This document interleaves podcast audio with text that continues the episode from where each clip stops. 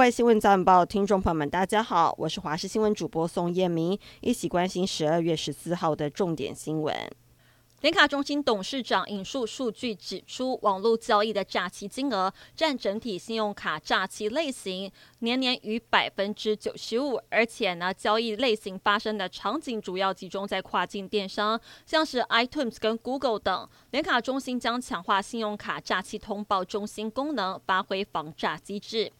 为了提升电子发票处理效能，强化资安，财政部建置全新电子发票整合服务平台。为办理系统转移作业，平台于十二月二十号晚上六点至二十四号晚上的六点，将暂停实体网络通路兑领发票奖金服务。在 SBL 台银队征战十八年老将喇叭张博胜，今年七月份无预警离开，粉丝都相当震惊。现他的妻子爆料，张博胜在球队时被队上的新秀沈瑞阳偷了大约六万元，是因为记下了钞票序号才罪证确凿。他的妻子更指控教练团疑似为了保住新秀球员，让受害的张博胜反而被离队。他气得写成情书送教评委会，对此台英则是发表声明回应，表示与事实不符。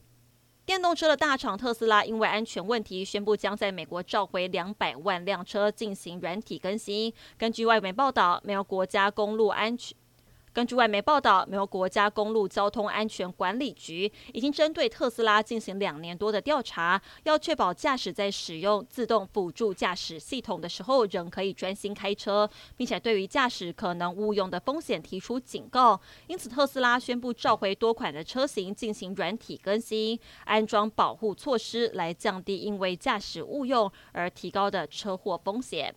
南韩歌手 GD 权志龙涉嫌吸毒，接受警方调查，但是毛发跟指甲的毒物鉴定报告结果都是阴性。警方表示，预计下个星期会以没有嫌疑结案，案件并不会移交检方调查。而警方进一步说明，根据当天同行艺人跟工作人员的说法，都没有 GD 吸毒的直接证据。现在鉴识报告结果也是阴性，GD 等于摆脱吸毒污名。不过，涉嫌吸毒的演员李善均，虽然鉴定结果也是阴信，但是他做笔录的时候有说被夜店公关骗，在不知情的状况之下吸食毒品，还指控公关借此敲诈，也被对方指控勒索。为了厘清案情，警方将第三次传唤李善均。美国国会图书馆公布二零二五年二十五部收录于国家电影名册的影片名单，包含《小鬼当家》《魔鬼终结者二》《阿波罗十三号》等经典电影。台湾名导李安的电影《喜宴》也选入其中。